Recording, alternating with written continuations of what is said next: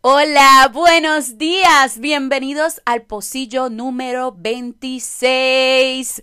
Hoy es martes 25 de octubre y nos servimos este pocillo número 26 con cariño, con amor y con ganas de meterle al día de hoy. Mira, el tema que te traigo el día de hoy eh, tiene que ver con la felicidad. ¿Y saben qué? Eh, me ha pasado en estos últimos días que he visto tanta gente eh, que por diferentes razones dicen es que yo no logro, es que yo no consigo ser feliz.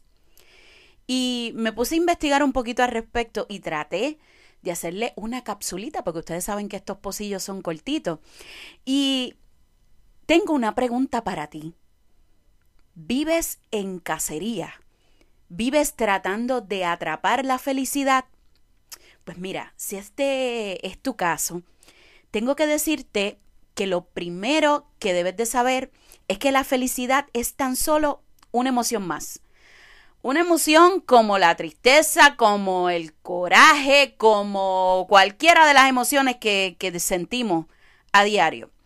La felicidad es corta, es rápida, es transitoria. Por eso todo aquel que intenta atraparla, y hacerla permanente en su vida, termina deprimido. Entonces, la felicidad en sí es una mezcla de amor, de alegría, de ilusión, pero es un estado que es imposible que sea permanente.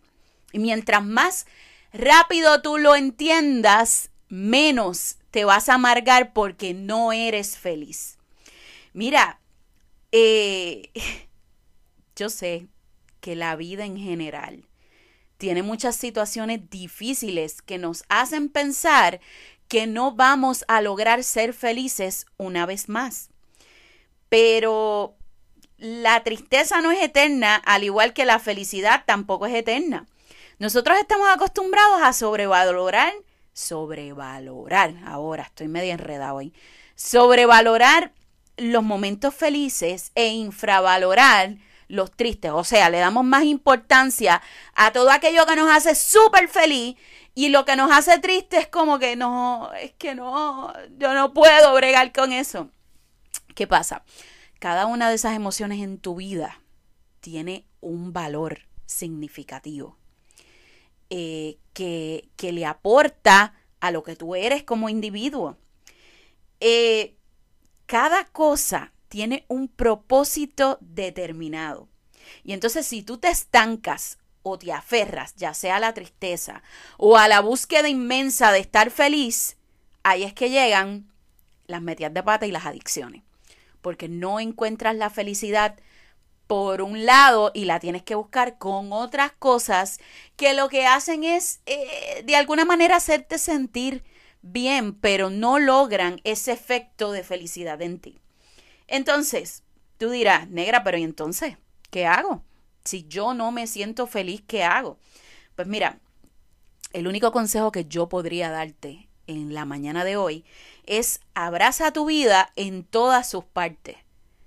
No intentes que los momentos felices sean eternos, ni tampoco intentes que todo lo que ocurre en tu vida sea una celebración y un party eterno. O sea, eso no va a pasar. Eh, tampoco te aferre a, a, las tristezas. O sea, yo sé que el, dolor es una cosa que, que a veces nos asfixia y sentimos que no se puede, pero créeme, créeme, que no hay dicho más cierto de que no hay mal que dure 100 años. Las cosas pasan. Y aunque en este momento de tu vida tú estés pensando de que hace mucho, mucho tiempo que no eres feliz, eh, esto es una etapa. Va a pasar. Deja la cacería de la felicidad. Deja de, de intentar esforzarte tanto por ser feliz. Empieza a vivir tus emociones como lleguen y a sentirlas como lleguen. Si estás enojado, si tienes coraje, no trates de taparlo, no trates de evitarlo, porque no quieres que el resto de la gente sepa que estás triste o, estás enojado. vamos a dejar de ser hipócritas con nosotros mismos.